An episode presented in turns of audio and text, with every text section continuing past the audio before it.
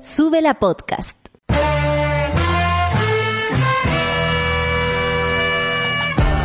Cuando despiertas en otra sintonía, ves las cosas que otros no ven.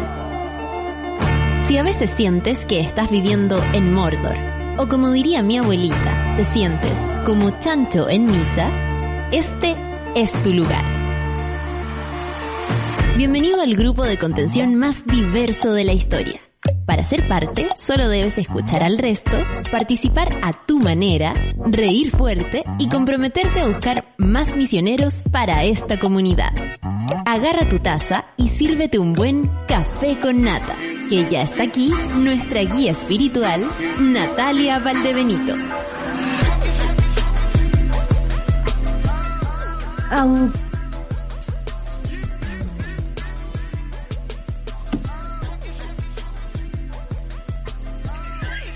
Pero me quedé bonita pega. No.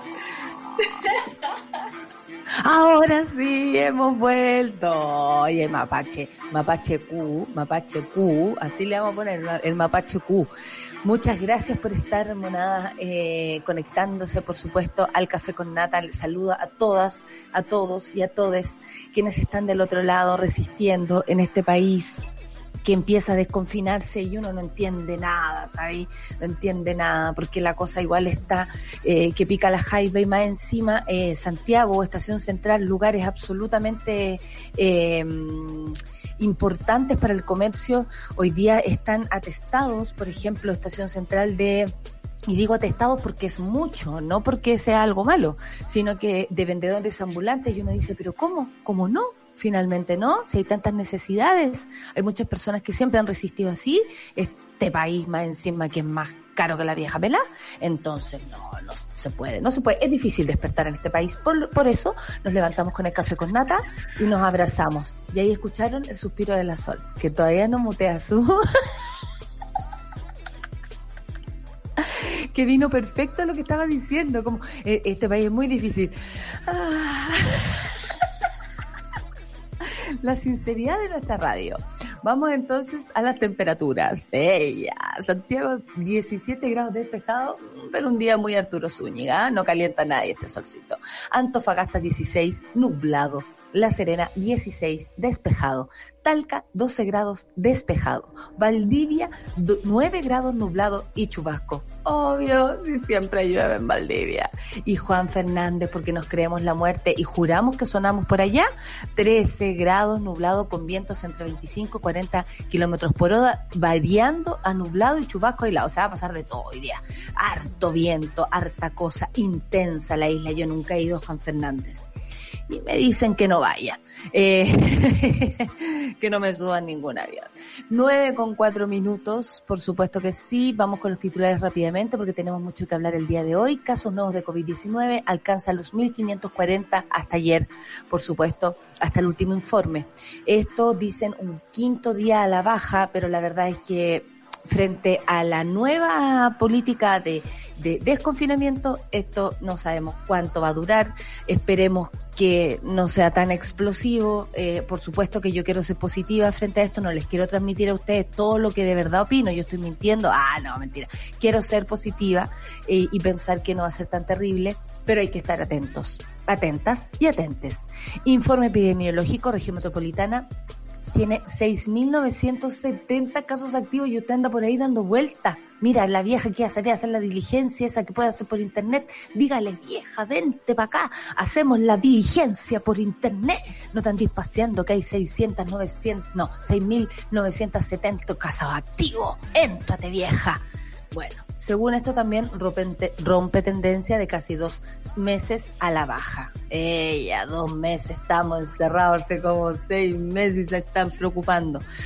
Santiago sale de la cuarentena, de lo mismo que estábamos hablando, tras 139 días, ingresa junto a Estación Central en la etapa de transición. Vamos a ver o al limbo, no sabemos, tres veces a la semana y por 90 minutos. El martes comienza permiso temporal para niños. Oye, por favor, no junten a niños con otros niños. O en las plazas, yo veo una plaza llena, saco mi caro chico, saco mi caro chico y nos vamos a correr por último a otra cuadra. Jugamos en raja, pero en la cuadra, en la plaza, no te juego y no toquen las cosas por favor tengan cuidado con eso. Atención, si se pueden organizar con su comunidad, con su edificio, con donde vivan, con su pasaje, con su condominio, con su villa, con su pobla, organícense. Es la mejor manera para que no nos contagiemos. Ustedes ya lo saben. Habitantes de Petorca afirman que solo reciben 20 litros de agua, esto lo hablamos ayer, pero hoy día lo vamos a profundizar, y no 100 como ordenó la justicia. Osandón, mira, Osandón Gate, le vamos a poner, ¿ah? insiste en vendetta política, o sea, una venganza según él a sus propias intenciones políticas. Me ofrecerán disculpas, acuérdense de mí. Oh, qué heavy decir eso. Ni yo cuando me fui en volada con el otro carro dije eso.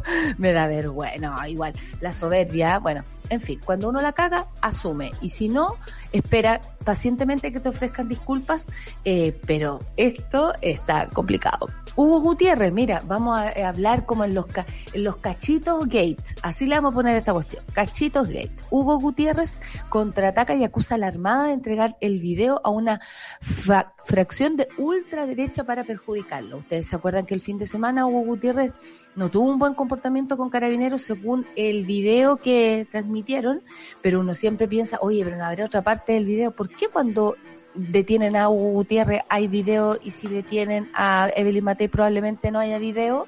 Todas esas cosas, pero también, ¿qué le pasa a Hugo Gutiérrez que anda haciendo weá? Claro, pues hay que decir las cosas por su nombre. Prófugo de la justicia, no estoy hablando de Hugo Gutiérrez, ¿ah? cuidado, que Hugo Gutiérrez está ahí lo que se sabe y no se sabe del caso, ¡ah! Ni que subiéramos tanto, estamos puros caguineando. A propósito de Hernán Calderón Jr., y esto de que atacara a su padre. Ayer salió una información un tanto difícil de, de, transmitir, pero bueno, son problemas familiares que en otra situación estarían todo el mundo comentando. Ayer mucha gente decía, ay no, es que no vamos a decir nada porque es una situación muy complicada. Lo dijo, lo dijo Diana en su programa. Una situación muy complicada para todas las personas. Resulta que la y, y, y si fuera en una población y un padre, y un hijo ataca a un padre, ¿cómo estarían metidos adentro de la casa la gente entrevistando al apuñalado en la posta central? No, no me vengan con cosas. Aquí se comenta. Bueno, si alcanzamos. Son las nueve con nueve minutos porque ahora tengo un tremendo reloj que me lo dice y vamos a escuchar a The Weeknd. Mira, así, suave. Oye, me voy a juntar con un amigo. Sí, ¿con quién voy a hacer una, una canción? ¿Con Daft Punk? No, yo creo que hasta los amigos de The Weeknd no la pudieron creer. Starboy, café con Natal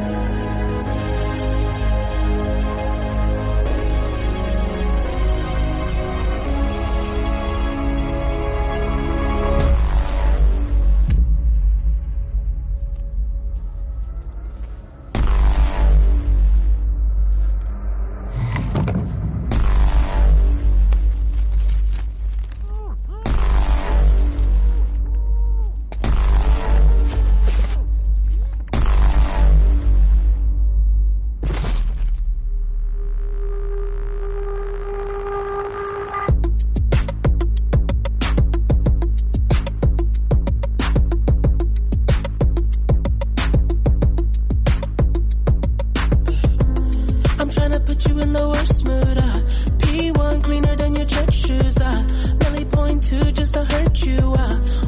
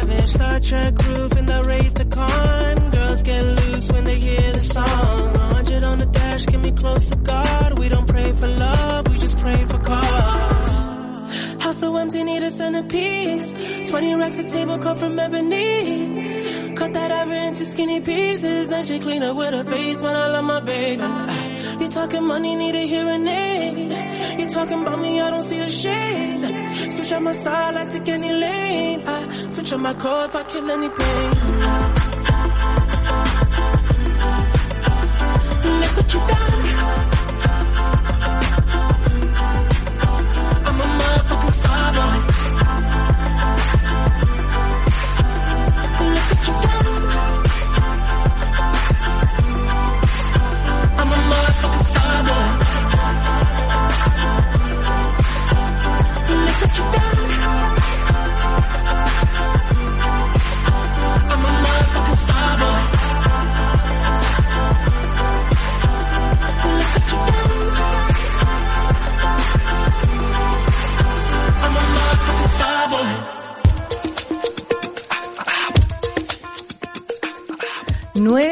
14 minutos y estamos acá y ahora con usted, hola, pues suspirona, en vez de olvidona, la suspirona. Le hago el suspiro yo. Aquí suspirando desde marzo, pues amiga. Marzo. Y no me di cuenta, estaba de lo más relajada yo aquí con el micrófono abierto. Claro, y escuchando, puta, la realidad de nuestro país. Ay, te salió. Pero yo creo que todos se sintieron muy identificados contigo, Solcita. No te preocupes.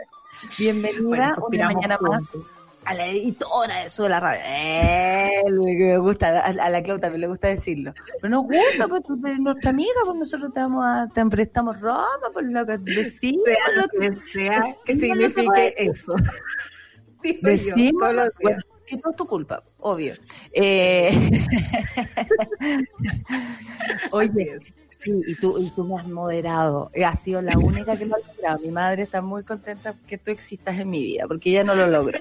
Oye, casos nuevos de COVID-19 alcanzan 1.540 y según el ministro París marcan quinto día a la baja. Es como lo dijo, vamos mejorando. Sin embargo, el camino es difícil. Bueno.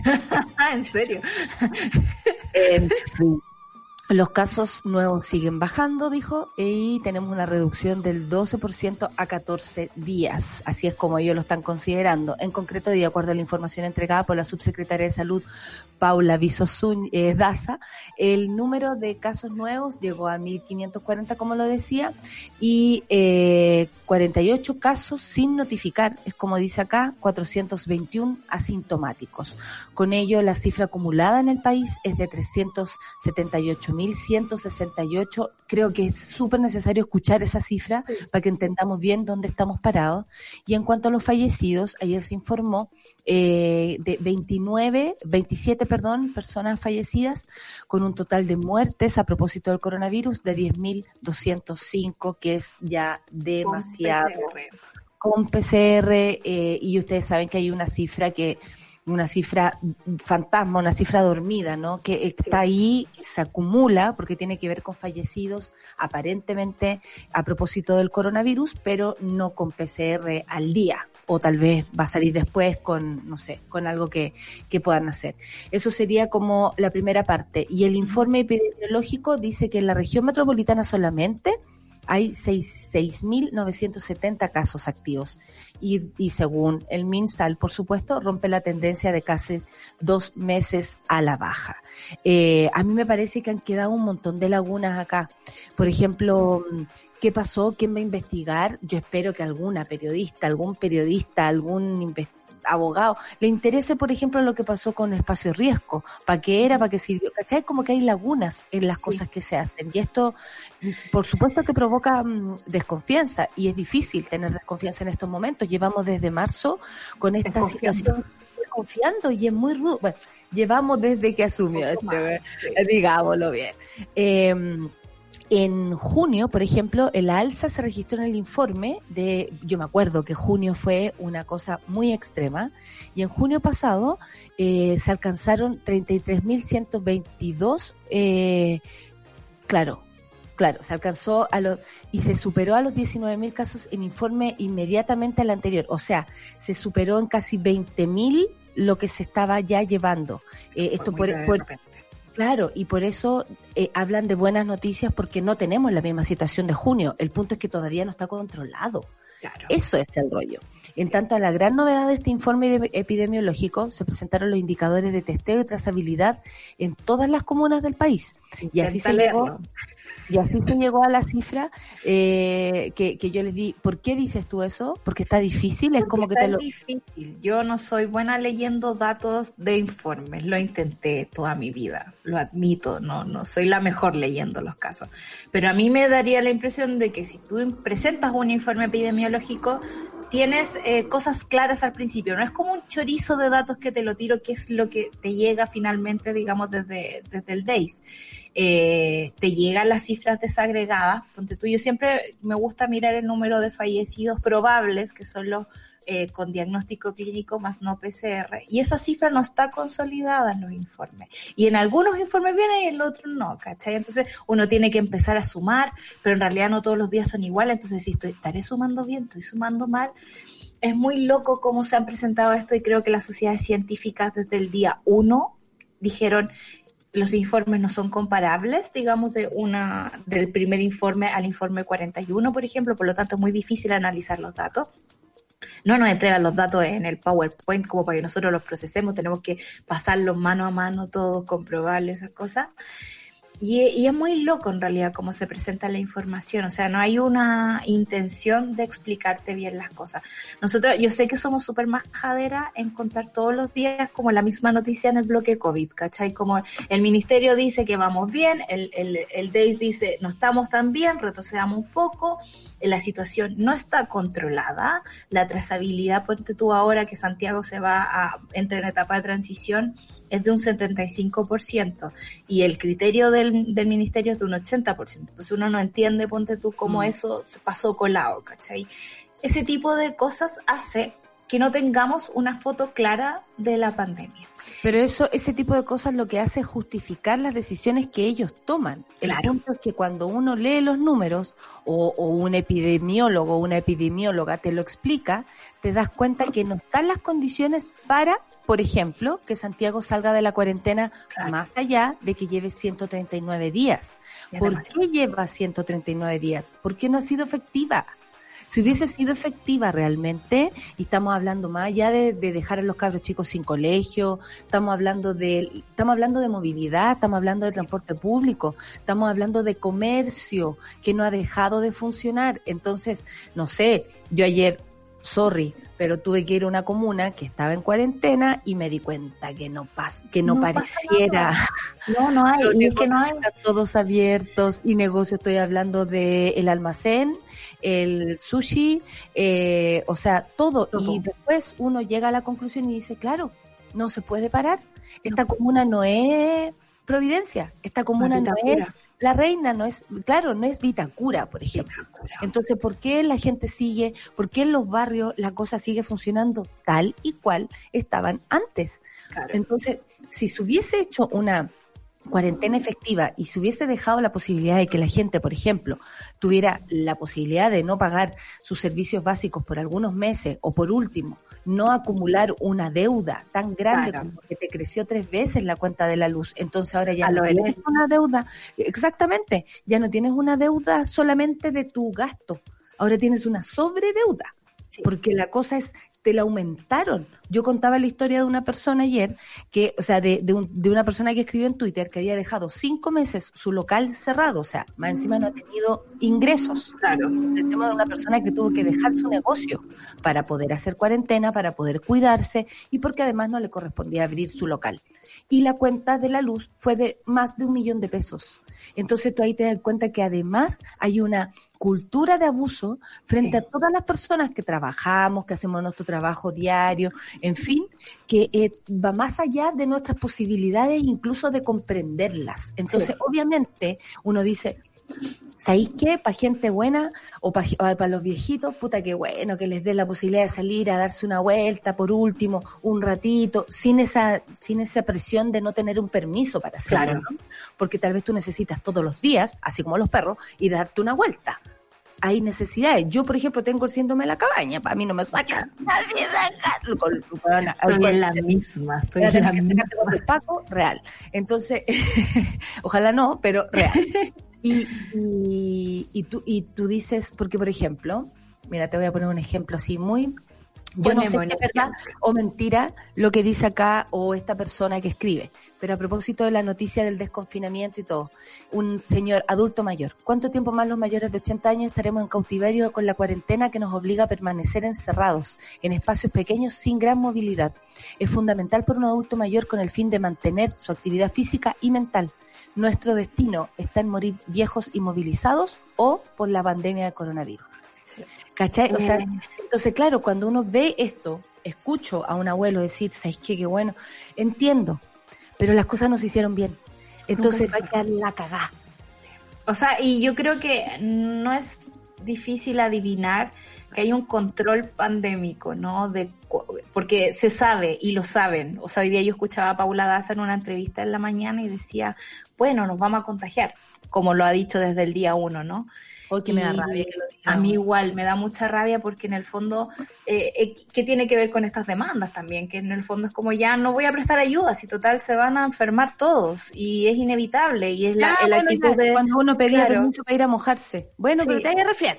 Sí, asume, Y es ¿cachai? como, en vez de decirte, no te puedes ir a mojar porque ha- hay 5 grados y no puedes ir a la lluvia. Hoy día no porque te vas a resfriar. Éntrate. Es distinto. bueno, ya, ver- dale, Claro, con un mal manejo, porque, insisto, dos semanas de completa cuarentena, con los pacos afuera, con megáfonos, sacándote de la calle, o sea, haciendo la pega. Aquí no tuvimos lo que pasó en otros países, ¿se acuerdan que los pacos bailaban, eran buena onda, de repente eran súper pesados, pero estaban haciendo la pega? estamos peleados de antes. po. Estamos peleados de antes. Esta y además que, mal de antes.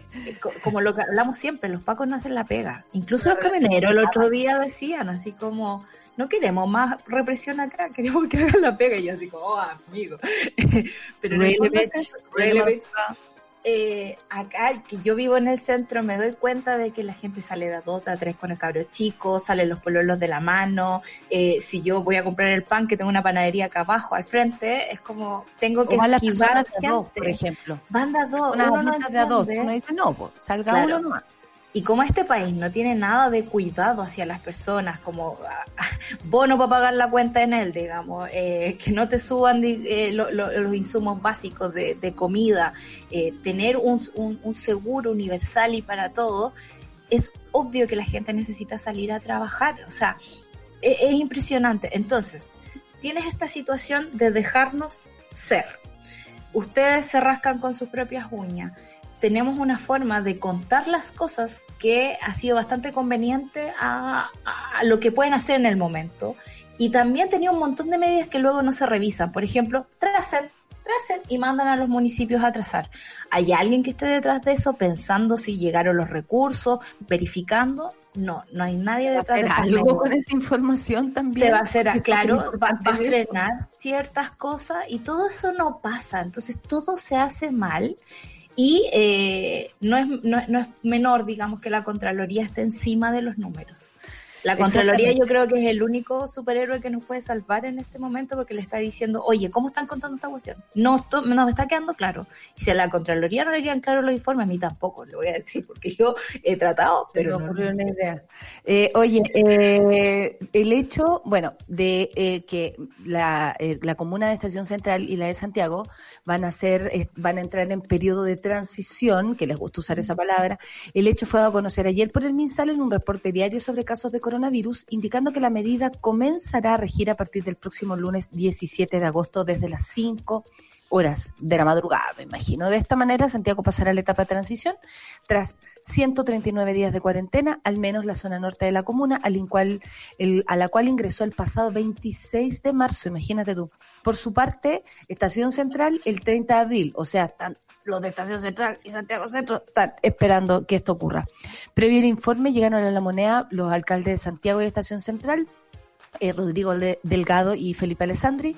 Y cabe mencionar, dice acá, que durante la etapa de transición se levanta la cuarentena de lunes a viernes, atención, pero se mantiene durante el fin de semana y festivo, porque ustedes saben que el coronavirus no sale, eh, sale a carretear. Entonces, ah, no va a trabajar, pero va a carretear. Entonces, cuidado con eso. De igual manera, se permite el desplazamiento de lunes a viernes, salvo en de toque de queda, otra cosa que no se entiende por qué estamos en toque de queda, que ya se, incluso se nos olvidó. A mí pasar a naturalizar una situación como esa, te juro que me da terror. Pero, por ejemplo, yo tuve que llevar una persona que estuvo muy mal una noche eh, a, la, a, a, un, a un lugar asistencial no había nadie fiscalizando nada. Nada. O sea, honestamente me podría haber ido a la casa de mis viejos que queda al otro lado de mi casa y, Y no me piola. y paso Sí. piola. Sí, Entonces, ese es el honestamente, punto, ¿de no hay fiscalización. O sea, tiene que ver con una, con una cosa muy de, de, de, creo yo, de joderte un poco la mente. Eh, Pensaba, no sé, pues, cuando uno sale de Sí, esto es violencia, esto no, es muy violento. tú sales y salís con miedo. O sea, esa mujer que rompió, digamos, el toque de queda para ir a denunciar una violación y terminó presa por violar el toque de queda, de verdad uno no entiende eso. Y tiene que ver con el miedo, tiene que ver con, lo- con ser selectivo, con decir a quién voy a castigar y a quién no. Si yo tuviera una emergencia y me tocara salir de noche, créeme que estaría con cuco de encontrarme con un Paco. Yo no puedo decir carabinero, perdón, se me sale el Paco. Entonces, yo, te, yo te edito a ti, cuidado. Ed- edítame. Aunque, según el Lucho, Paco es una eh, sigla que inventó Carlos Ibáñez del Campo, que es personal Sí. a contrata de... Se me olvida la parte, Lucho. Para pegar palo. Pa' Oye, pegar palo, eh, hay que decir otras cosas, porque a nosotros nos interesan nuestras de orden de seguridad. Eh, a nosotros nos interesan otras comunas, porque siempre nos imaginamos que estamos en cualquier parte del mundo haciendo nuestro programa. Y San Vicente de Tahuatahua, en la región de O'Higgins, ingresará a cuarentena a partir del 14 de agosto. Aquí me acordé tanto de ti, Solcita, porque San Vicente, Santa Cruz, son lugares muy pequeños, si los pensamos bien. Grandes, pero pequeños. Eh, o sea, muy controlable. Y claro, yo que tengo información, porque eh, ustedes saben, tengo familia en Corcolén eh, y familia en Hermoso pueblo, me encanta. Tres cuadras, tres cuadras de pueblo, pero la rompe. Con harto polvo. Tenemos cerro, tenemos, tenemos río, tenemos polvo y tenemos baile. Tenemos baile y tenemos un montón de cosas por fuera.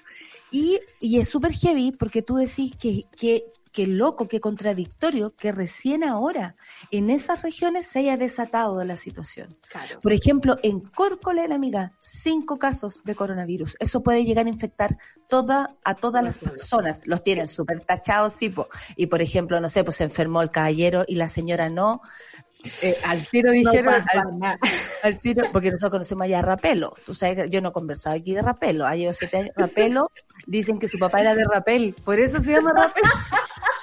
Un clásico del campo eso. ¿eh? A mí, sí, cuando me cuentan esas historias como de los nombres que le ponían a la gente, era como con Rapelo se llama Rapelo porque dicen Su que su papá papá era Rapel. Y va a caer para allá en un tipo fiestoca, en un baile. Y bueno, la mamá se llevó el, el, el, el- el pozo mayor. Y Rapelo decía que, claro, por ejemplo, no sé, pues él comentaba que sabían que una señora se había contagiado y el marido no. Ah, ahora descubrimos que no duermen juntos. ah, Como eh, el cagüín del, del pueblo frente a la situación. Pero a lo que voy es que a nosotros nos interesa todo esto. San Vicente de Tahuatahua, a mí me llama la atención porque son lugares que se activan y son muy pequeños, pero de mucha eh, Móvil. Mucha movilidad. El de Mayoa va a trabajar a San Vicente, después se, tra- se pasa a San Pedro, después se va a Rengo. En Rengo quedó la cagada, la gran cagada con la cantidad de casos. ¿Por qué? Porque la gente va a comprar a Rengo. Claro. Es donde está, eh, es como la estación central de, la, de esta Sí. zona, ¿cachai? Y ahí por lo demás. Claro, ahí es donde uno, en nuestro panel de regiones aflora una y otra vez, ¿no? Esta gente, y lo digo así como esta gente, perdón, eh, no conoce Chile, no conoce ni siquiera la comuna de Santiago donde la gente mueve. se mueve, no, no saben. Por ejemplo, yo cuando estaba en el colegio tenía compañeros de todos los pueblos alrededor, yo creo que los de Santa Cruz éramos pocos, ¿cachai? todo era como de Palmilla, Paredones, ¿cachai? San Fernando, o sea, sí, puede, todas esas cuestiones. Eh, y, era, y era muy entretenido. Y la gente se mueve. Por eso, ponte tú, cuando llega un contagiado a un lugar. Porque me llama la como- atención el tiempo que se tomó todo esto. Esto Ah, tiene que ver con malas po. políticas. po. Y porque se demora en pegársela al cachofazo. Si yo le decía a mi mamá, porque nosotros pelamos la cifra de Santa Cruz, y tú sabes, pelamos al alcalde todos los días. Y, y yo le digo, mamá, por favor no salgas. Hoy día hay siete nuevos contagiados, hay 20 en proceso. ¿Qué vamos a hacer? Es como, ¿cómo te estás cuidando? Todo el rato la 火 Y me dice, ¿sabes qué? Ahora sí que la cosa se está eh, acelerando. Ella lo nota, lo ve. ¿Viste? Lo bueno es que en región la gente se cuida mucho. Sol. Eso quiere No. decir que no se pensó en las regiones. Nunca se pensó en Nunca se pensó y lo hemos Ahora. descubierto también o, o- o, eh, puesto en evidencia con nuestro panel regional que nos dicen que todo llega tarde. Entonces, claro, hasta el bicho llegó tarde. Pero y ahora sí se usa para otras cosas, ¿cachai? Porque ese es el punto también, pues era como yo quiero ir a Santa Cruz, ¿qué pasa si ponen a Santa Cruz en cuarentena? Es como que voy a estar encerrado todo un año sin ver a mi familia, yo no abrazo a mi mamá desde febrero, les he contado. Y, pero sí se usan las regiones para hacer otras cosas. Por ejemplo, la Clau nos acaba de decir que la Corte Suprema rechazó la solicitud del Machi Celestino Córdoba para eh, cumplir parte de su condena en, su rehue. Eso va a despertar muchas cosas hoy. Pero, por ejemplo, Sebastián Piñera tiene agenda hoy día San Vicente Tahuatahua. Porque no solo contento con poner, digamos, el cordón sanitario, va a ser una reunión con los camioneros. Y tú dices, claro, para eso le sirve la región. ¿Cachai? Para dar... Ah. San Vicente. Bueno, la sexta entera, la sexta entera es bien fuerte ese Con tema. respeto a todos los amigos y amigas de, Sí. de la zona. Exacto, y a, y a lo- y a los que están haciendo la contraria, es como a mí me, me da risa porque la- todas las marchas que hay en Santa Cruz y cosas así son, son como cuatro pelagatos en la plaza y me encantan, los amo, pero son poquitos y me encantaría poder ir a apoyarlos también, pero bueno. Ese es el punto, se usa la región para otras cosas, se usa eh, la Araucanía para demostrar la fuerza de algo, se usa en este caso San Vicente Tahuatahua, estoy segura que eh, Piñera va a ir y va a decir, oh, coronavirus, qué pena, los estamos cuidando, pero además estamos apoyando a los camioneros en esta ley que pretende subir las penas para quienes los ataquen. Eh, es fome, es fuerte, eh, no, no es injusto y sigue injusto, siendo sí. sigue siendo una manipulación de la información a su como a su propia a su propia agenda. El Sí. gobierno no ha bajado no ha bajado su agenda. Sigue siendo un poco autoritaria, sigue siendo eh, parte de un gobierno que ha violado derechos humanos, eso lo decimos siempre acá porque no hay que olvidarlo. Ha vuelto. Es que uno parece así como, como es- ese, po- ese pollo, ¿cierto? Hay, eh, que hay un GIF como que es así, que hay un pollo así. Oye, ya, son las 9.35. Eh, vamos a ver qué onda con la información a propósito del Machi Celestino Córdoba, que acaba de llegar la información. Están explotando todos los chats, por supuesto que todo con mucho amor a, a la justicia chilena. Eh, son las 9.35 y ya que estamos funándonos, funemos también a este. No, Miguel Bosé. Lamentablemente Miguel Bosé, Hace lo cancelado que puta que tiene buenas canciones. Don Diablo es mi favorita de hoy. Te amaré, te amaré. Todas esas Cada canciones. noche vendrá una estrella. a Sí. compañía. A mí una vez un cabro me la dedicó. Yo levantaba el teléfono en la casa. Si tú no vuelves. ¡ah! Y era como ya. Antes se las jugaban, se las jugaban. Oye, eh, vamos a escuchar canción de Mamita Aerobic, pero necesitamos el plano de Lucho porque si no, no se va a entender. Sí. Ustedes tienen que comprender que todas las mañanas nosotros aquí levantamos la moción de que Lucho haga la sección de aeróbica de Sube la Radio. Ahí Miren está. esa pinta. Miren Lucho, esa con pinta. esa pinta, presentando a Miguel Bosé, el cancelado Miguel Bosé con voy a ganar, porque sabéis que este país es de mierda, pero el pueblo va a ganar. Café con nata en suela.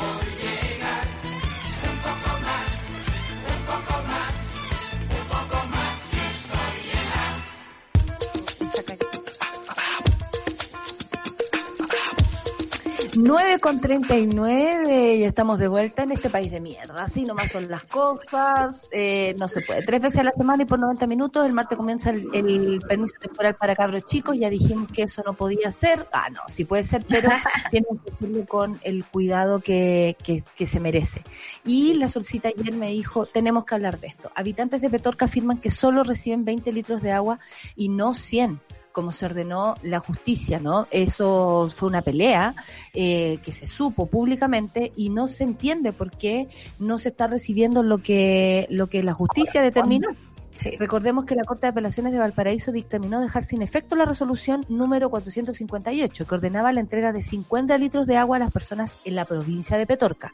Esto para cambiarlo a 100 litros de agua que debían ser distribuidos en camiones aljibes como se hace constantemente. No obstante, según los vecinos y la presidenta de la APR, eh, San José de Cabildo, Verónica Vilches, esto no se ha cumplido. Es más, solo estarían recibiendo 20 litros de agua. Por otra parte, se vieron afectados también por el cierre de la oficina de Seremi Salud Provincial. En esta época, en pandemia, cerremos la Seremi de Salud. Démosle. En este sentido, el abogado por el recurso de protección interpuesto ante la autoridad sanitaria, Sebastián Carvajal, indicó que es una vulneración de los derechos de la vida y la salud obvio. En tanto, el Ceremi de Salud, Francisco Álvarez, aseguró que se, se reiniciarán perdón, las labores en la oficina provincial. O sea, después de cerrarlo, no, enten- no, ten- no entiendo mucho esta situación. Y respecto al agua, estarían actuando en bases a las normativas vigentes. Mentira. Por ahora debería ser efectivo el dictamen de la Corte de Apelaciones que permite la entrega de 100 litros de agua por cada habitante de provincia. Tú sabes que yo tengo un familiar que trabaja en un ministerio que tiene que ver con Con las aguas. y me explicó lo del agua, bueno, y me dijo, porque la otra vez él se llevó de acá, cuando se podía venir para casa, eh, se llevó de acá el libro El negocio del agua. Eh, y me decía, bueno, que ahí sale perfectamente claro que eh, eh, Guzmán, Jaime Guzmán, dejó tan bien articulada en la Constitución lo que significa el derecho al agua, que es algo que si yo, por ejemplo, tengo la plata para comprarme agua, me la puedo comprar. Sí. Así, así de libre, comillas, es el negocio del agua. El punto es que yo, con mi dinero, mi codicia, puedo agarrar esa agua, dejarla para mí, para mi campo, para mi huerto, para mi, mi negocio, si yo quisiera armar un, un, no sé, un bosque de paltos, en fin, Como la familia del señor Walker, ministro. lo que, me decía esta persona es que eh, esa, esa discusión va a estar muy difícil al momento que se hable a, a propósito de la Constitución, que es siempre donde caemos acá, ¿no? Porque esto tiene que ver con que por qué Petorca, por ejemplo, tiene 20 litros de agua y, y, o sea, ¿por qué? ¿Por qué? No, no estamos hablando de, de la sequía siquiera, estamos hablando del saqueo, de lo que significa el negocio del agua. Y claro, quedó tan estipulado en la Constitución que es un negocio al cual si tú tienes dinero puedes acceder, que lo hace accesible ese negocio, ¿no? Como cualquiera que tenga dinero se puede acercar, cualquiera que tenga poder sobre todo, eh, y al mismo tiempo lo hace de una injusticia tremenda con las comunidades, porque claro, tú dices, yo soy libre de comprar el agua porque puedo, porque soy una persona que tiene mucho dinero. Eh, y, y- y resulta que dejo sin agua a un montón de personas más, a un pueblo entero, por ejemplo, como Petorca. Es súper loco porque yo cuando era chica y me gustaba leer sobre guerras, niña nerd, eh, había un ítem que hablaba de las guerras por agua. Y yo, chica, viviendo en el campo con agua, digamos, de vertiente, eh, no entendía, no entendía. ¿Cómo en algún momento se nos va a acabar el agua? Dije yo, como raro. Pero yo era una niña sin eh, recursos técnicos, menos haciendo políticas públicas, por lo tanto me cuesta entender la ingenuidad de ciertos políticos y lo voy a decir así, ingenuidad, porque no vamos a hablar del negocio que hay detrás, de no entender cómo funcionan los recursos naturales eh, en un largo plazo. De chica sí crecí con la conciencia del cobre porque tengo un tío minero que me decía, cuando el cobre sube, yo voy a Santa Cruz, mi tío de Copiapó. Y, y entendía, en algún momento el cobre se va a acabar y Chile va a tener que dejar de venderle cobre a los chinos y hacer los pernos pues, para sobrevivir y no comprarle los pernos a los chinos. Entonces, el tema del agua tiene que ver con este saqueo, tiene que ver con la- las fuerzas económicas que se han apropiado de- del sistema. Está pasando también esto el, en Osorno con Esal, que le pusieron la media multa y están súper quejones, como, oye, pero sí, ¿cómo? ¿Pero cómo me ponen esta multa? Si solo dejé sin agua a la gente, es como, ok. Y la gente quedó con mucha, eh, con mucho susto de esa agua, ¿no? Todavía no confían en que esa agua esté limpia. El tema del agua es súper importante. Cuando hablamos de 20 litros, hablamos de una ida al baño, una tira de cadena. Cada vez que yo voy al baño me acuerdo de Petorca y digo, lo que yo he gastado en una tira de cadena es algo que tiene una familia para comer, beber, lavarse las manos en época de pandemia. Y el tema ese del acceso, digamos, si es que tienes plata, es súper loco porque a nosotros un litro, ponte tú, de agua eh, de la cañería nos sale como 20 pesos, ponte tú. Y el gobierno se gasta al menos 300 pesos en esa misma agua para llevarla en camiones aljibes a la gente, digamos, que no la tiene. Entonces, el negocio, ¿para quién es? El negocio es redondo para quienes manejan esos derechos. ¿Para quién de tiene agua dinero? para quien tiene plata y se está lucrando con un recurso que es de todos los chilenos, que nunca debió dejar de ser nuestro.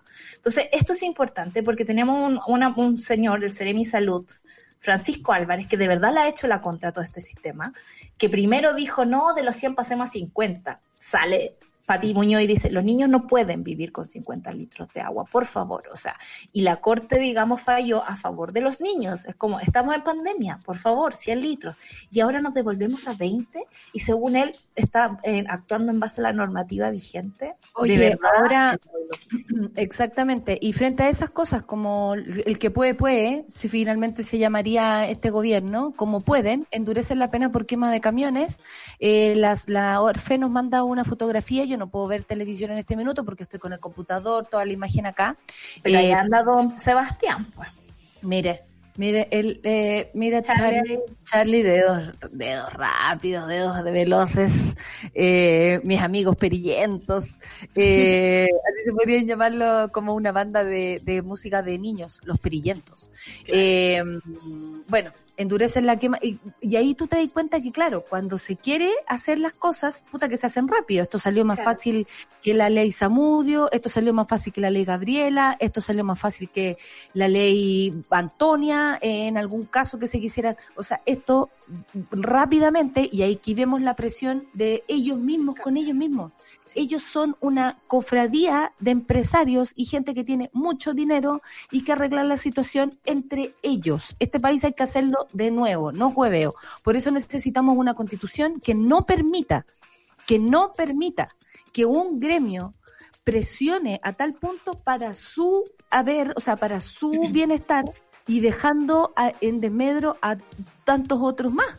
O sea, a mí me encantaría hacer lo que hicieron ellos, que fue ir a la moneda, amenazar en la puerta de la moneda, que si quemaban otro camión, ellos iban a actuar. Que, la, que querían la ley Juan Barrios. Que el, el, el, el ministro del Interior diga, no, si estamos en proceso de la ley Juan Barrios, no se preocupen. Y a los tres días, Piñera ya esté presentando el proyecto.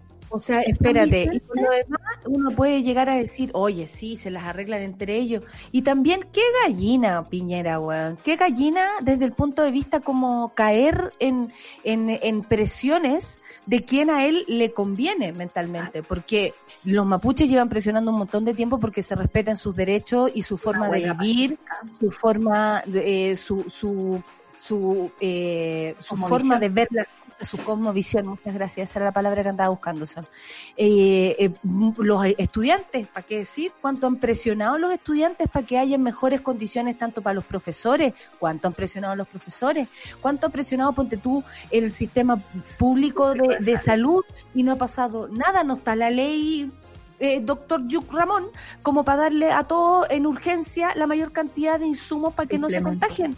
¿Cachai o no? Sí. Entonces, aquí tú decís, oye, mira, qué rápido te apure- qué rápido hacen las cosas cuando te presionan tus amigos, cuando hacen todo ese show, porque esa presión al gobierno yo no, yo no les creí nada, eso es como un acuerdo, como dejar, oye, vamos a hacer el show que te estoy presionando cuando ya tenemos el chancho listo. En, Hay que en la recordar puerta la historia de los camioneros en Chile. Además. activos cómplices de la dictadura. Y los que han frenado el tema de los trenes no son los políticos, han sido los camioneros. Entonces, de verdad, o sea, Y más nosotros- encima Piñera ha mentido frente a eso, porque dijo Claro. que iba a haber un, un, un tren y no existe. Lo mintió y Así lo es. dijo en la Primer en la gobierno. anterior, y lo dijo ahora y sigue mintiendo respecto al tren. ¿Por qué? ¿Por qué no va a haber tren? Porque entre ellos no serían capaces de hacerse esa, ma- esa, esa matraña. A propósito de matrañas, pasémonos a otro tema aún más Vamos. complicado, que son los, ¿cómo les podríamos poner a estos? los, los- Rascagate, Así que le vamos a poner. rasca todo. Tenemos por un lado Sandón, que insiste que hay una vendetta política en su contra. Eh, me ofrecerán disculpas, acuérdense de mí. Oye, no hay mucha diferencia entre lo que No dice Sandón y Hugo Gutiérrez. ¿eh? Muy, Eh, es muy ofendidos en su, en su vanidad, encuentro. Muy ofendido. De cara a la formalización por el delito reiterado de tráfico de influencias, el senador Manuel José Sandón insistió que todo se trata de una vendetta política y sostuvo que le terminarán ofreciendo disculpas. El parlamentario, eh, que tiene su militancia congelada con Renovación Nacional, recordó la denuncia en su contra que quedó en nada. A propósito, como dijo, bueno, si la trae a mí, yo voy a demostrar, dijo mi inocencia, como demostré con las boletas falsas que no me creía nadie, dijo. Me dan como caja en la prensa que me había robado la plata y después me tuvieron que pedir disculpas. Esto va a pasar al final de esto, dijo. Acuérdense de mí. Aseveró, acusando que en este caso claramente aquí hay una vendetta política que está ligada a la presidencia, como también está ligada a sacar a la derecha social de la escena política que tanto miedo le teme. O sea, él, está hablando que como él votó a favor del 10%, como él votó a favor del postnatal de emergencia, como él votó a favor de cosas que se supone el gobierno les dijo, porque lo contó Moreira, les dijo a ellos que votaran en contra y lo pusieron en contra de la gente, básicamente, eh, le están cobrando la factura, que es lo mismo que dijo su hermana que aquí le estaban cobrando la factura. En Igual la es un argumento muy Juan- rey Juan Carlos. Es como pacto la democracia, pero me dejan que yo haga el resto de cosas. ¿cachai? Exactamente. En la última jornada se sumó una querella, esto para que sepamos la información real, del Consejo de Defensa del Estado en su contra, por el mismo delito, tras ser acusado en el 2018 por el alcalde de Pirque, su primo. Imagínate estos güeyes, como están involucrados entre ellos, bueno, que sean primos no es más que una coincidencia. O sea, si el, el Parlamento está lleno de hermanas y hermanos, primos, parientes, como obvio. No, y el apellido, son- Cristian Balmaceda. Mira. Que No, si aquí sobra, aquí sobra de todo. De realizar gestiones eh, para beneficiar a una empresa llamada Cabiluzpa en la que participa uno de sus hijos, Nicolás. Apaleado, dijo, pero muy tranquilo. Este cuento no es gratis, cuando vote a favor del 10%. Y además dirigí ese cuento para que muchos votaran por la gente, sabía que esto tenía un costo altísimo. Eso es lo que dice este señor. Eh, yo creo que hay una mezcla de cosas, errores de Osandón, por supuesto, que serán investigados por la fiscalía a cargo, y por otra parte también creo que existe mm, una especie de cállate Osandón porque estáis molestando mucho. Sí. Eh, tenemos por el otro lado, en la otra esquina, Hugo Gutiérrez, que contraataca y acusa a la Armada de entregar un video, dice una fa- facción de ultraderecha para perjudicarlo.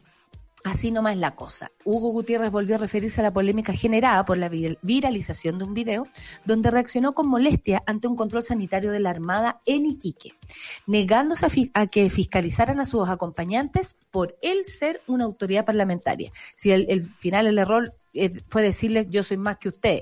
Claro. Perdonen, pero en esta sociedad, si queremos vivir en tranquilidad y en armonía, mejor seamos todos iguales. Sí. Eh, no, de verdad, es que eh, si el Paco viene, viene a hacer su trabajo, yo tengo que hacer el mío, que es mostrarle mi permiso, si vamos más en un auto, es lógico que nos van a fiscalizar, y fin, cada uno hace su lugar, lo que le pertenece como ciudadano. Él hace su Claro. pega, yo hago la mía, ¿cierto? Fin. Pero poner el pie encima a Hugo Gutiérrez, no. Por eso digo que es muy parecida la situación entre Son ellos dos. porque- igualitas. Sí. Sí. A través de su cuenta de Twitter acusó a las Fuerzas Armadas de una subversión militar y de tener dobles intenciones al entregar la grabación a un grupo político de ultraderecha. O sea, la ultraderecha estaría atacando a Osandón y a Hugo Y a Gutiérrez. Gutiérrez. Oye, que tienen tiempo. ¿Por qué no, no, no trabajan por el país y legislen, hagan un proyectito, no sé? como- Claro. Bueno, lo que dice Hugo Gutiérrez es que las Fuerzas Armadas son obedientes, no deliberantes, sometidas al poder civil, incluso en estado de excepción, donde los integrantes del Congreso mantienen sus derechos e inmunidades. Es decir, sigue, y es más necesaria la labor fiscalizadora a policías. Bueno, en eso vamos a estar de acuerdo porque siempre nos hemos preguntado acá quién fiscaliza al fiscalizador Claro. y es un poco loco. Ay, Solcita, cuando son las 9.54, muy bien, tengo que Tenemos volar. Tenemos que... eh, ¿Encontraron o no a Nano Calderón, oye? No lo han encontrado, fíjate. ¿Dónde estará? ¿Dónde estará? Estoy preocupada. Es un, es un, es un cabro eh, que, que debe ser muy difícil ser hijo de estas dos personas. O sea, yo me no muero, sé lo yo que pescado mi cosa, me voy. Y, y, ah, y claro, entraron a su casa, le pillaron unas armas debidamente inscritas, dijeron, porque eh, allanaron su, su casa, a, su departamento, a propósito de que su padre lo denunció. Eh, pero la situación que no se conoce totalmente es por qué él le habría ido, es por qué se habrían peleado. Y Claro. esa situación eh, no es que justifique la acción de, del chico, pero sí nos podría hacer entender el por qué se pelearon. Ahora, ¿por qué te pasáis tres pueblos y le pegáis una puñalada a tu papá? Yo tuve rabia contra mi papá, pero nunca me, nunca me apuñalarlo, ¿cachai? Yo Nunca. pensaba- Uno pensaba, ¿cierto? Uno pensaba así, vieja, culia", uno pensaba. Uno Pero a lo más pensaba, no sé, porque se pegara con el- la puerta de la cocina, ¿cachai? Yo una Pero vez le boté un aro a mi mamá y después yo lloraba sola porque le había botado el aro, pero lo hice Claro. como de ve- vendetta, ¿cachai? Como. Me- Exacto. Me, me da tanta rabia que le boté un aro y después, ¿y dónde está el aro? ¿Dónde está el aro? Y yo sabía dónde estaba el aro y me dio pena y me puse a llorar sola. No lo conté, ¿eh? de hecho, Obvio. espero que no esté escuchando. Eh, y, y claro, es difícil. Ayer también el trato de la prensa respecto a esto era tan raro porque todos con mucho cuidado, porque es Raquel Argandoña, supongo, porque es un cuico. No entiendo. Le- y ahí la pareja no es dura, ¿no? Eh, porque eso es lo que nos llamó la atención. de esto. pues, Estamos comentándolo exactamente porque cuando tú eres eh, parte involucrada de los medios que cubren este tipo de cosas, cuando tienes a una mamá tan mediática, eh, eh, que en el fondo, si a nosotros, yo pensaba, si nos pasara a nosotros, probablemente también iríamos con cuidado, más no ocultando las cosas ni eh, entendiendo que lo hice peor en otras y en esta me estoy poniendo un poco más quisquilloso. Eso es lo complicado de todo este sistema, porque lo- los matinales son capaces de sacar el informe ginecológico de Nabila Rifo, pero no son Mm. capaces de hablar de esta situación que es una noticia policial más. Entonces, eh, eh, es duro ver que no todos son iguales frente a los medios, como no son todos iguales ante la ley, frente a los medios tampoco son iguales. La Sí. pobreza siempre se, tra- se, se trata de otra forma.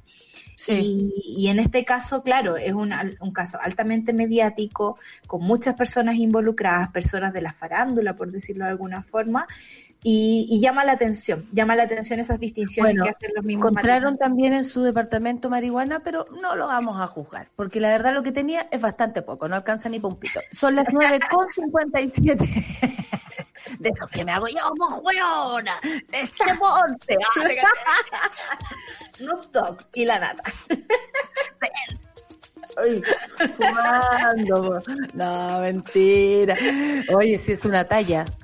Eh, talla, es es una una talla. es una talla, no sean así. Oye, tenemos que terminar el primer bloque, tratamos de pasar por todo. Por Mañana todo. vamos a tener la noticia y yo creo que más en profundidad también la va a tocar la, la Rayén a propósito de lo que está pasando con el Machi Celestino en este momento. Vamos a estar, por supuesto, siguiendo eso y mm, para que nos alcance el tiempo para tener una buena te- eh, terapia, nos vamos ahora a la pausilla. Muchas gracias, Solcita, por esta mañana. Nos vemos más ratito. Y no, cuando quieras, todos los días te digo, todos los días. Si no te voy a hacer la nano Calderón. No venga, yo arranco rápido. Sí, sí, te voy a hacer, te voy a hacer, te voy a hacer. Oye, que me gusta esta canción. La canta la Clau. No, mentira. Eh, me encanta esta canción, señorita, porque no sé cómo que me dice, ah, me gusta, me gusta, me gusta. Shawn Mendes, mira, me gusta Shawn, ¿cómo se llama Shawn? Shawn, pero como Shawn, no, Shawn, Shawn, de nombre perrito, Shawn Mendes y Camila Cabello. Lo que nosotros tenemos en nuestra más cercana. Solcita, muchas gracias por Nos esta vemos. mañana. Y esta canción me encanta. Muchas gracias por ponerla. Café con atención.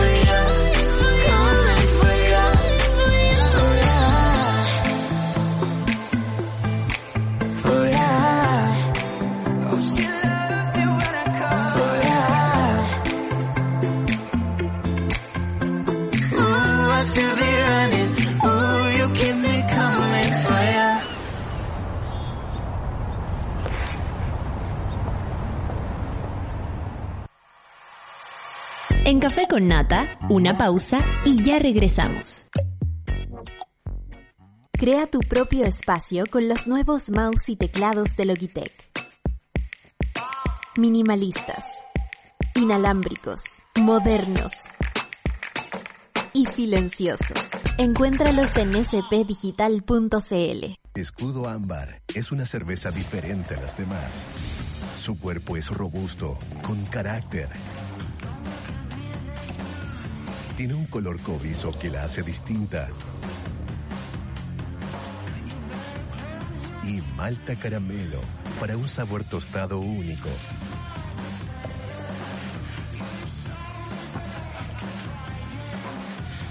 Nueva Escudo Ámbar, hecha con carácter y maltas caramelo. Desde casa ayudo mejor. Súmate a la campaña de recolección de alimentos para familias afectadas por la pandemia de COVID-19 en Quilicura. Tienes dos formas de colaborar. Transfiriendo un monto voluntario a la cuenta oficial de la campaña y donando alimentos no perecibles y útiles de aseo. Con tu aporte estarás ayudando a más de 6.000 personas que diariamente asisten a los comedores sociales de la comuna. Encuentra más información en www.corpoquilicura.cl. Organiza Agrupaciones Sociales de Quilicura. Colabora Corporación Municipal de Quilicura.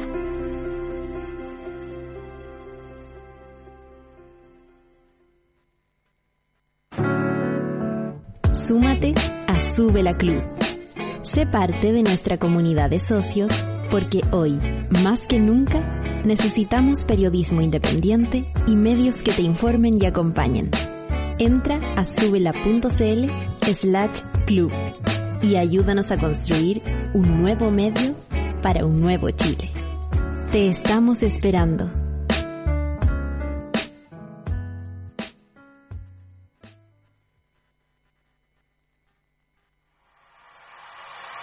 Ya estamos de vuelta en Café con Nata.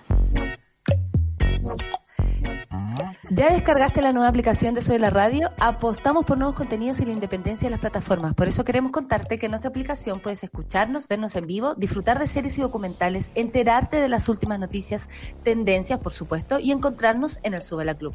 Hoy somos una comunidad que crece y se conecta, así que cuéntale a tus amigues que ya estamos listos en la App Store y en las próximas semanas nos pillas en Google Play. Baja la app Sube la voz.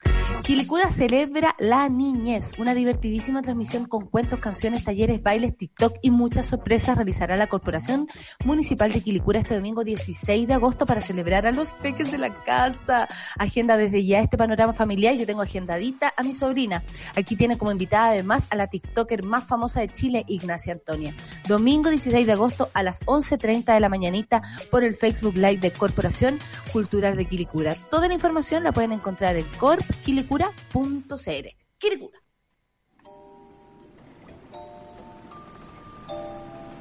Una necesaria terapia grupal parte ahora junto a Rafaela Di Girolamo. Únete al diván del vial en Café con Nata. Son las 10.05 de la mañana y le damos la bienvenida a nuestra querida Rafa y le decimos a todos que hoy día la tienen que disfrutar muchísimo porque eh, no va a estar con nosotros algunas semanas por, por decisiones y, y situaciones personales que cada uno tendrá que responder en el momento. Ah, te caché. No, eh, nos Que ella tendrá que responder en algún que ella minuto. tendrá que responder por DM, ¿te cachai? Y respondiéndola acá, weón, no, no puede ser. Eh, oye, Tendrá Rafa, no, para aprovecharte el día de hoy, muchas gracias por estar aquí, estás hermosa y, Gracias, corazón. y, y espero que esta terapia también nos sirva a todos, porque tiene que ver con algo que nos pasa a todos, que es aprender eh, la semana pasada hablamos como de este tiempo que tenemos para observarnos, para decir, oye, he ganado, he perdido, la he hecho bien, qué he hecho hasta el día de hoy, tengo 40, chucha, ¿qué- ¿cómo serán mis próximos 40 años? En fin. Eh, y todo lo que las redes sociales también aportan, que es la ansiedad como de, ay, esa persona tiene la misma edad que yo y mira dónde está y yo mira dónde estoy. En fin, todo lo que ya sabemos y hemos hablado Sí. aquí hasta el cansancio. Pero ¿cómo podemos descubrir a veces lo que nos apena, lo que nos, lo que nos complica? De pronto uno no sabe lo que le pasa. Uno no sabe y no tiene las palabras para explicarlo. De pronto porque ya estáis sumida en la depre o porque de verdad no sabéis cómo verbalizarlo. Y la cartita a continuación dice lo Vaya. siguiente. Hola Rafita, hola Natalia, ay qué lindo que nos saluden a las dos. Tengo 40 años, soy una mujer y vivo hace 13 años en Europa. Me vine para tener una vida mejor y poder ayudar a mi familia ya que la situación era muy precaria. Desde siempre he sentido que soy un bicho raro y me ha costado mucho vivir la vida como las demás personas. Tengo la sensación, mira, yo creo que esta frase a muchos les hace sentido. Dale. Tengo la sensación desde pequeña que estoy mirando una televisión donde está pasando la vida de los demás y obvio la mía no. Nunca me he sentido parte de algo y tengo una total desconexión con los otros. He estado alejada de las relaciones humanas, aunque me he esforzado y me ha costado mucho llegar hasta acá. A mis 40 llevo una pena negra por dentro. Me acompaña todos los días de mi vida y no sé ni de dónde proviene. Solo sé que lucho día a día por mi estabilidad emocional. Me levanto a veces muy mal, incómoda, desesperada, como si estuviera quemando por dentro, pidiendo a gritos alivio. Pero me hago la valiente y así todo con el sufrimiento interno me voy a trabajar tratando de vivir en la normalidad. Oh, qué heavy. A veces creo que me acostumbré a esto. Mi cabeza pone la idea de morir constantemente. De hecho, recuerdo que el primer pensamiento fue como a los 12 años. Ahora esta mochila se me está haciendo muy pesada. Porque antes todo ocurría solo en mi interior, pero hace más de un mes empezó a manifestarse físicamente. Empecé a sentir que mi corazón iba a explotar, que no podía respirar ni dormir. Estaba muy nerviosa, con ganas de salir corriendo. Fue tanto que llegué a un hospital pensando que tenía un problema al corazón. Pero me dieron algunos medicamentos que estaba, eh, que me hicieron efecto y ahora físicamente estoy bien. Sigo con esta pena negra, pero la siento controlada, que está ahí y puedo lidiar con ella, sin caer en la desesperación. Claro, pero está igual. Puedo mirarla. Dice gracias por el apoyo y nos envía un abrazo y nosotros también a ella. Esperamos que nos esté escuchando, sino en el podcast. Eh, agradezco mucho esta, esta carta porque creo que en algunos pasajes de la vida de cada uno, uno ha sentido esto, que está mirando la vida como de- desde afuera, que ya pasó a tu cuerpo la sensación, que venís lidiando aquí en tu cabeza. Es- Como- ¿Qué tan común es esto? Yo creo, Rafa. Natalia, una de las cosas más comunes y más tristes que uno empieza a visualizar en la adultez. Y que siento que es, que es muy importante este, este mail de hoy, especialmente por las monas y los monos que nos escuchan que son más jóvenes. ¿cachai? Como, o los, las compañeras que tenemos nosotras que son más jóvenes, ¿no? Los compañeros, como cada uno, ¿no? La Claudia, el Charlie, como personas más jóvenes, siento que tienen que tomar mucha conciencia de que llega un punto en la adultez en que si yo instalo una máquina, es como le digo yo a mis pacientes, como pongo pausa a los 30 y me pongo a trabajar a no ser, y de repente saco la pausa. Y lo que hablábamos la sesión pasada, como, ah, el futuro que yo pensaba, que yo te decía que iba a vivir a los 40 años, ya pasó porque tengo 43 Ya y todavía no lo viví. Y ya pasó, como todo, ah, chucha, y no lo hice. Entonces, la pausa en la vida es muy común. Cuando la gente dice, hoy se me pasó este año volando, ¿y qué hiciste? Lo mismo que el año pasado y el antepasado. Eso se me pasó el año volando muchas veces. Estoy repitiendo un patrón y una manera de vivir que tiene que ver con la adaptación, con, con las necesidades económicas, con las necesidades como de sobrevivir mm, lo Claro. que esté viviendo ese año. Con las circunstancias dadas. Claro, ¿Cómo se llama en entonces el no es teatro? minutos como extremos, Natalia, en que no, nos enfrentamos a minutos extremos donde decimos, ok, chucha, paremos. En realidad yo, como esta paciente, voy a seguir hablando de ella porque y para ella es muy importante también, es como, yo quería ser madre antes de los 40 y ahora tengo 43 y todavía estoy hablando de ser madre antes de los 40. O sea, el nivel de disociación que puede existir sin necesariamente, la gente dice como, ah, es que a lo mejor hay alguna patología, alguna... No, no, no esto tiene que ver con mecanismos de defensa de la vida, del cuerpo, como los bloqueos. Hay un patrón ahí donde de alguna forma uno, por algo uno olvida y recuerda, por algo uno anula y aparece después, por algo nunca es tarde, ¿no? Porque llega un punto donde debo hacerme cargo de entender que la cuenta regresiva implica algún espacio de felicidad si lo deseo.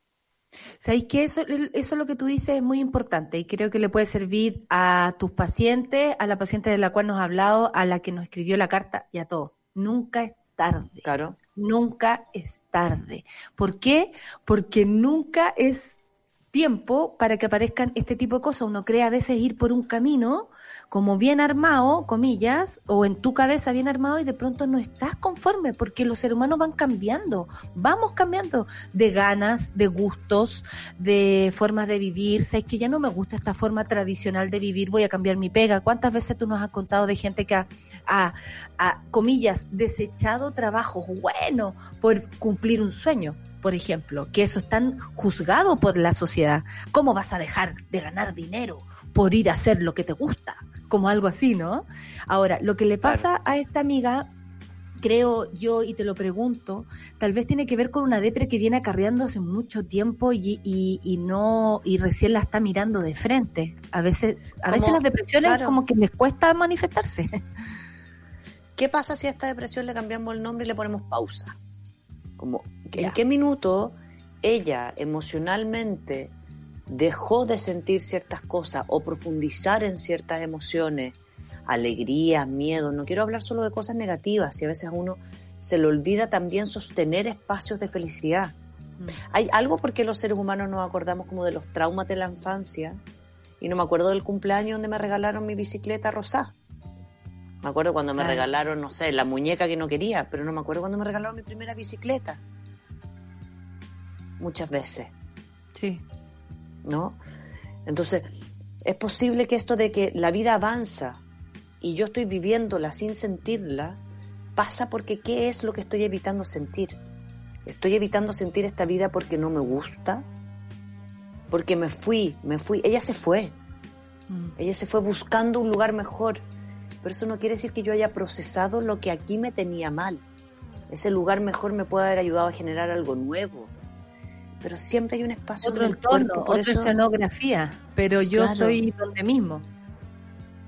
Entonces, ¿dónde el cuerpo me dice no más? Porque en el fondo te estáis, te- no, no estás viviendo, no estáis disfrutando, no estáis apareciendo, no estás logrando transformar Oye, esa Rafa, pena y también en algo que motive. es posible que uno se haga también como cargo de su psiqui, de su locura, de sus volá, cuando ya es adulto. Pero a nadie le enseñan desde pequeño a conocerse. Como que no, no está en ti, tú estás como conociendo el mundo. Es como una- cuando tú eres niño, tú estás como mirando hacia afuera y recibiendo, recibiendo, recibiendo, recibiendo. Pero no estás conectado contigo mismo y entendiendo eh, desde pequeño el aprendizaje de conocernos. Creo que eso es como ya next level en la, en, la calidad de vida, ¿no? Que cuando desde chico uno empezara a hacer como este trabajo. ¿Cómo podemos leernos a nosotros mismos sin ser crueles, sin ser castigadores, por ejemplo? Oye, puta, yo siempre debía haber hecho y te castigáis porque no tomaste una decisión en un momento indicado. Y eso también te hace otro hoyo, po, porque te estáis Porque aparte castigando. el riesgo ahí mm, y el riesgo con el castillo, con el castillo, con el castigo, con el castillo, mira, algo que hay que armar ahí. El riesgo con el castigo es la victimización. Y si entramos en la victimización, sigo castigándome sin resolver. Ser resolutivo implica salir de la autoflagelación. Entonces es muy difícil hacerse cargo de uno. Si es muy complejo cuando uno dice realmente hacerme cargo de uno implica salirme de lo que estoy acostumbrada a hacer, ¿no? Dejar mis mecanismos de defensa de lado y profundizar. Entonces, Exacto. es muy complejo más cuando uno lo tiene instalado, cuando uno ya instaló un mecanismo de defensa. Como me dice a mí, porque tú, mi, mi, mi médico psiquiatra, me dice, tu mecanismo de defensa es el trabajo. Entonces ahora Me anoto, trabajar, Me anoto ahí, me Para. Ah. ahora paras, para procesar el duelo de tu abuela que todavía no lo procesa.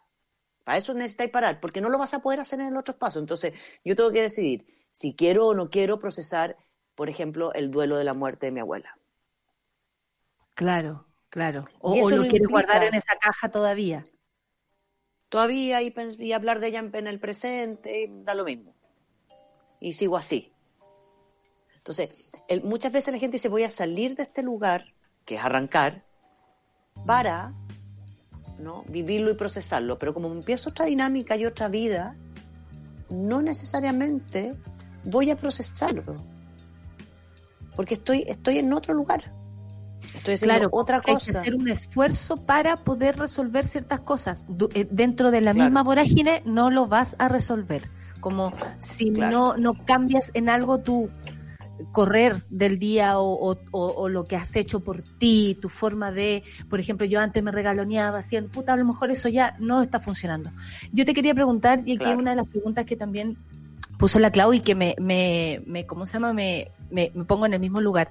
Eh, ¿Qué es esa sensación, Rafa, de verse de como de la televisión, como, como ella lo dice, como tan, tan desde Como afuera que- película. Como que veo que todo funciona y yo estoy aquí, al- en un rincón, sin participar de esta película que estoy mirando. ¿A, y- a qué se refieren cuando uno siente eso? ¿Qué pasa? ¿Qué, ¿Qué es lo que has notado tú? Me imagino que más de alguna vez has escuchado que alguien te dice eso. Es una frase muy común porque es como mi vida está sucediendo allá y yo estoy de observador. Estoy mirando desde afuera lo que sucede. No estoy involucrada directamente en mi propia vida. Entonces paso a ser un observador. Y lo que me hace eso es como, o sea, tú que eres actriz, Natalia, es como entrar a escena. Y Sí. salgo de escena. ¿Y, entro uno escena. hace un camino de alejarse? Por ejemplo, hay un camino que a lo mejor Uno hace un camino y ahí la fantasía, las fantasías son increíbles ahí, porque a veces yo entro en esta vida, entonces voy a la pega, me levanto, me ducho, hago un par de cosas que tengo que hacer y después me salgo, miro desde afuera y la cotidianidad en el día es desde mi fantasía. Entonces me paso todo el fin de semana fantaseando que cuando yo tenga pareja, ahora voy a estar viendo esta película con esa persona, lo más probable es que vayamos al cine o vayamos a comer, ah, voy a aprender a cocinar esto para cuando eso suceda y me voy, me estoy constantemente preparando para, algo que creo que puede venir mientras esta vida la miro con distancia porque como no es la vida que yo quiero, me estoy armando la otra, estoy esperando la otra vida, Mm. que es cuando viva, cuando viaje, cuando me, Me vaya que a cuando país, hablamos de cuando- problemas de, de pareja, era como eso, cuando nos vayamos a vacaciones nos vamos a, nos vamos a reconciliar.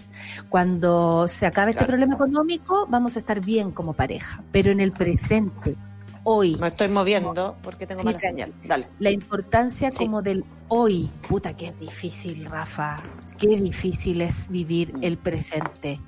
O sea, de verdad es como la tarea, yo creo, más complicada del ser humano, porque uno puede vivir en los recuerdos, puede pensar en lo que quiere para futuro, y hoy, ¿qué estás haciendo? Hoy, hoy, pero hoy, vívelo hoy, este programa, mirarnos a la cara, eh, em, leer a los monos, que el mono me esté escribiendo y me cuente algo.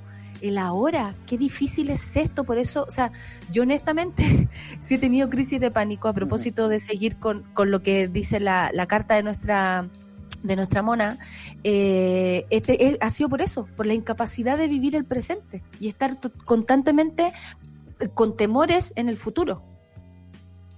O con claro, mi recuerdos. temor tiene que ver con cómo, pues, cómo se va a resolver esto, qué va a pasar con esto. Y lo que no estoy entendiendo es que de alguna forma no sé si va a haber futuro. Mm. Claro, Muchos de nuestros que- conflictos tienen que ver con, con, no en- con no asumir, no no entender, no asumir que no sé si va a haber futuro o no. No sé si voy a lograr las metas.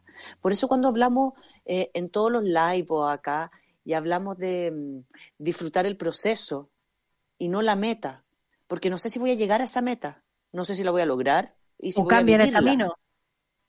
O cambian el Pero si camino. no disfruto el proceso, claro, si no habito el proceso, si no construyo o deconstruyo y disfruto de eso, o sea, si yo no disfruto de esta conversación, la gente en Instagram, ya, este es un súper buen ejemplo, la gente sube una foto o algo en Instagram, ya, o un live. Si yo no disfruto esa conversación y me concentro solamente en cachar cuántas personas después lo bajaron, lo le pusieron like o no sé qué, o eh, le hicieron mi receta y están replicando mi receta de comida, si yo me concentro en ese placer, lo que estoy haciendo es no disfrutar lo que supuestamente me gusta, que es cocinar, o hacer los live, o hablar en la radio, o hacer la terapia. Claro. Si yo estoy en, una, en un proceso psicoterapéutico y digo, ah, yo quiero saber cómo este paciente va a terminar, va a salir, y no me concentro en el proceso, no podría trabajar terapéuticamente porque la terapia es puro proceso. Entonces la Sí. vida no es muy distinto a eso. Es Pero un es heavy proceso. cuando uno que se si pierde yo no momento. lo habito, claro, si no Rafa, lo habito, va a ser una escena externa. Y voy a Es tomar heavy cuando uno se pierde del momento presente. Yo todavía recuerdo que fue un ginecólogo que tú también conoces, porque yo sigo todos los consejos que me da la Rafa. Me manda para allá, yo voy para allá, me anda para acá, yo voy para allá. Todos los consejos, todos mis doctores son, la, la culpable es la Rafa. Y, Tenemos buenas redes, tenemos buenas redes. Armado. y, y, y, y Carlito, ¿sabéis qué es lo que hizo? Fue llevarme al momento presente con, no sé, una técnica me imagino que tiene él. De hecho, su receta después fue leerme un libro de budismo. No, no me dio recetas de nada. Yo no tenía nada ginecológico. Me dijo, te voy a dar una receta y empieza a anotar un, re- un libro de budismo. Lo amé. Y mm, esa fue su receta, la del ginecólogo. Y en el fondo como que él lo que hizo fue acarrearme así con unas palabras, tú, tú, tú, tú, al presente. Aquí estamos, lo único que importa es que tú estás acá, te estás atendiendo ginecológicamente, te vayas de las pechugas, vayas de uh, y yo como que mi cabeza hubiese hecho un camino.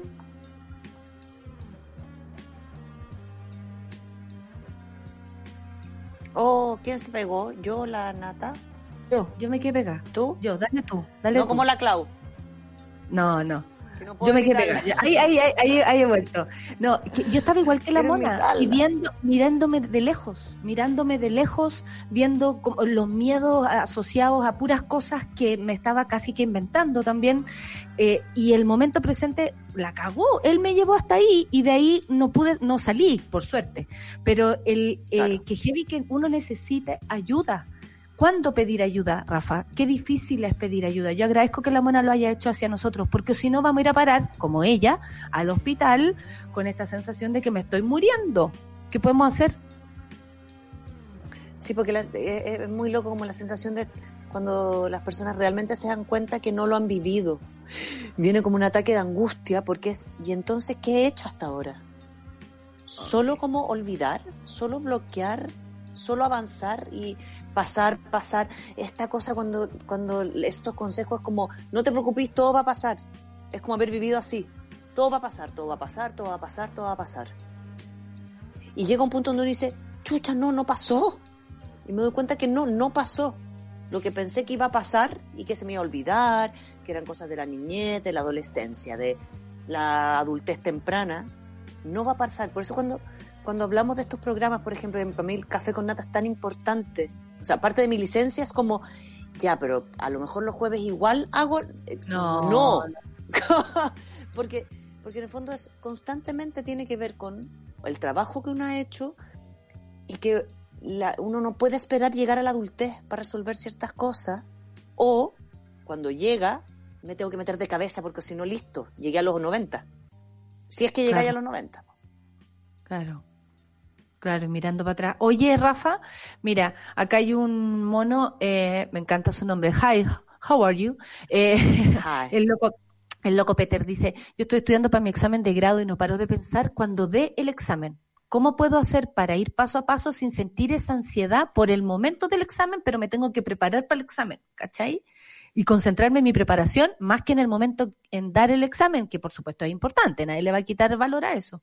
Pero tiene que ver, tiene que ver con eso, con, con el mirarse desde afuera, con el, de nuevo, con salirse de aquí, ponerse como tú hiciste ese gesto, como desde afuera de la situación, y al mismo tiempo mirar el futuro como si existiera. Ah, porque no sabemos. Claro. porque no sabemos, porque no sabemos cómo movernos y, es incontrolable. Como necesito prepararme.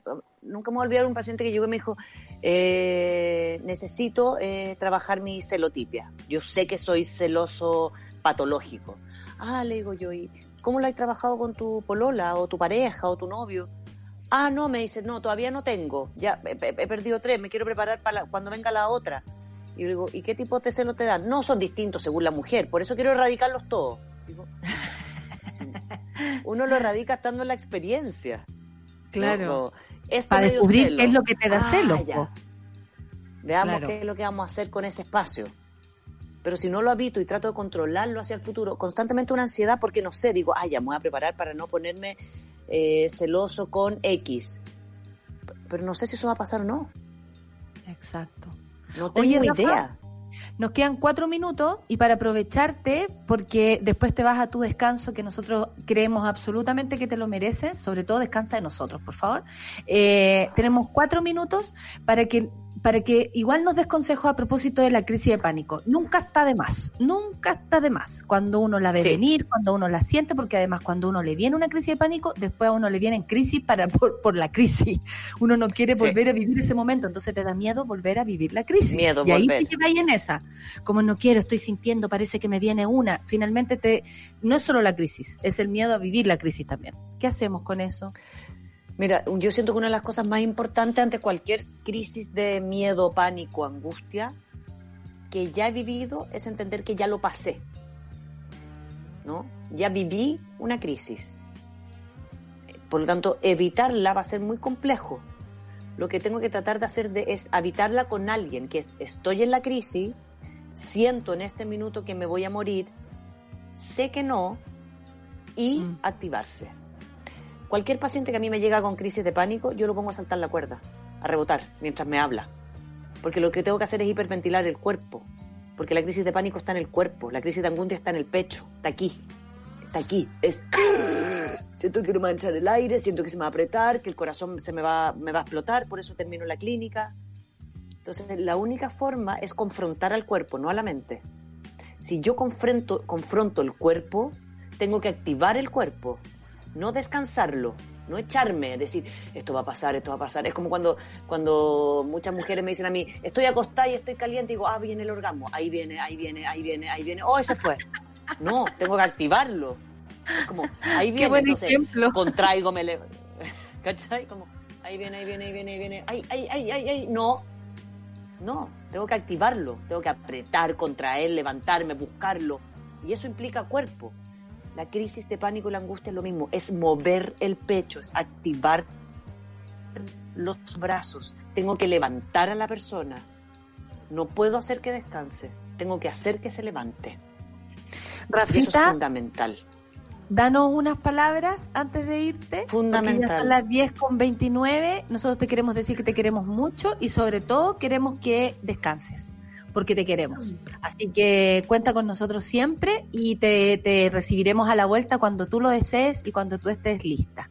Te abrazamos. Mira, la Clava abraza el compu, yo abrazo acá. Todos te abrazamos, ¿viste? Mira, mira, el Charlie te hace corazones, el Lucho te hace como que te toca, la Rayen también. Dinos unas palabritas para irte. Te queremos mucho. Pegar. Ay, que saque una foto de eso de nuevo, quiero todos esos manitos de nuevo. ya. Sácalo, sácalo. Ahí está mi foto. Eh, la rayé la va a sacar. Para que la saque la foto, le vamos a. Charlie, vamos. Eh. Ya, Charlie, dale.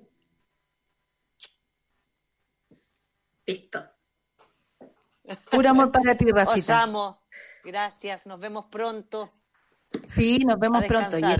Obvio, muy bien, te lo mereces mucho, de verdad, te queremos y por eso queremos que también estés bien. Así que un abracito grande, porque ha sido duro este, este tiempo, porque ojalá todos tuviéramos la posibilidad de descansar y tú te lo mereces más que nadie. Sabemos que has estado ahí ayudando a un montón de gente y la gente dice que te extrañará, pero que te quieren tanto como nosotros, así que quieren lo mejor para ti. Te amamos, te amamos, Rafa. Besitos.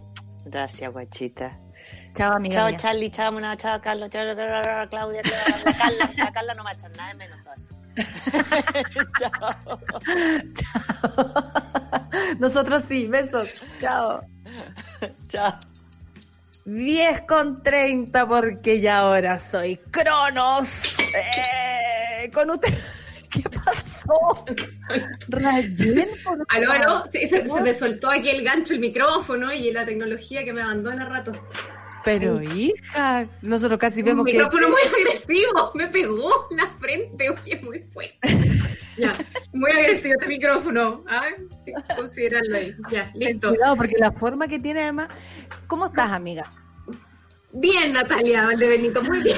Estaba muy bien. Eh, no, muy Ah. bien. oye, Estamos, eh, pucha, como todos los días, pues mirando el escenario, con cosas eh, interesantes que nos motivan y otras que nos hacen querer arrancar. Eh, uno dice, ¿hasta cuándo la competencia con Argentina? ¿Viste la mansa noticia que se mandaron los argentinos? Para toda Latinoamérica, menos para ti. para todo menos Brasil. Hoy los brasileños están ahí con otros acuerdos y cosas, pero aquí al ladito y nosotros dale con competir con Argentina y dale con competir con Argentina. son enormes, tienen un montón de años de experiencia, tienen premios Nobel, han invertido en ciencia. Entonces, Creo el que resultado voy a ganar la pueden hacer una vacuna. Tengo una amiga argentina que me dijo que Chile no era el peor país del mundo, que era Argentina. Y yo, yo creo que esa apuesta la voy a ganar yo. Porque yo Oye, creo pero que Chile- se nos, se nos desmayó Gustavo. ¿Estás bien, Gustavo? Oh, no, está Eh, Ahí sí, bien. ya, ahí sí, está bien. Es que sonaba así como que se estaba cayendo De nervios. todo Oye, que tengo Ah, una, una competencia con una amiga argentina. La amiga que- argentina, ya. Sí, que yo le digo que es muy, que Chile es el peor país del mundo, y ella me dice que no, que Sí. Argentina, y yo creo que ahora no. Ahora que Chile No. ganamos, esa, esa apuesta le gané, al menos esa. Que aquí todavía no está ni claro cómo es el contrato, cuál es el rol de la católica, pa- todo ese enredo, que hay un negocio en torno al tema de las vacunas y Argentina dice, bueno, la desarrollamos aquí. Carlos Slim, por cierto, que puso un montón de lucas allí también, una pata en México, la otra en Argentina y la hacemos para toda América Latina. Sí, wow. Y nosotros aquí al lado compitiendo, no, que en comparación con Argentina, mira la tontera para grande. Oye, eh, ¿qué es lo que viene hoy día en el Super Ciudadano? Vamos a hacer un asado argentino. No, hoy día vamos a estar conversando con Gustavo Manén, analizando la actualidad. Nos preguntamos qué hemos aprendido eh, con esta eh, pandemia y, por cierto, la vieja normalidad que sigue allí resistiendo. Eh, no solamente en los aspectos que tienen que ver con la salud propiamente tal como centro de la pandemia, sino con todos los otros aprendizajes, lo que nos dijeron que no se podía y que se pudo, la velocidad de reacción de la política, todas esas cosas es parte de lo que vamos a analizar hoy día. Por cierto, siempre mirando a que octubre está a la vuelta, hay un plebiscito que hacer y estamos muy pendientes de aquello también. Sí, estamos muy pendientes porque el tiempo pasa, el CERVEL reclama, Sí, todos reclamamos y resulta que, que- que las cosas concretas y, y va a haber o no, va a haber o no. Sí. ¿Cómo vamos? ¿Llevo mi lápiz? ¿No llevo mi lápiz? ¿Va a haber una caja con lápices? ¿Va a haber una vieja que me va a tomar la temperatura? ¿Qué vamos a hacer? ¿Ah? Necesitamos lo concreto para poder salir a votar y por supuesto la discusión pertinente para poder llegar bien informados a donde sea. Porque si usted ¿Y quiere cómo salir van a votar los COVID positivos? Oye, eso sí que es temazo. ¿Cómo van a votar los que dieron positivo en algún minuto que no se sabe si son contagiosos de nuevo o no, que la inmunidad... que- ¿Cómo van Pero a es que votar? no, andáis con un, con un acá, con un COVID Aquí, positivo. COVID. COVID, COVID, no, pues, ¿cachai? Podéis pasar piola. Bueno, ¿y cuántos asintomáticos van a ir a votar también? ¡Ah! No. 10 con 34 y recibimos, por supuesto, a la reina, Ryan Araya y Super Ciudadanos. Chao. Eso, despido. chao. Eso fue Café con Nata. Gracias por ser parte de esta comunidad y hacer de Mordor un lugar más apacible. Natalia Valdebenito te espera de lunes a viernes a partir de las 9 de la mañana en el matinal más pitiado de Chile. Solo en Sube la Radio y en otra sintonía.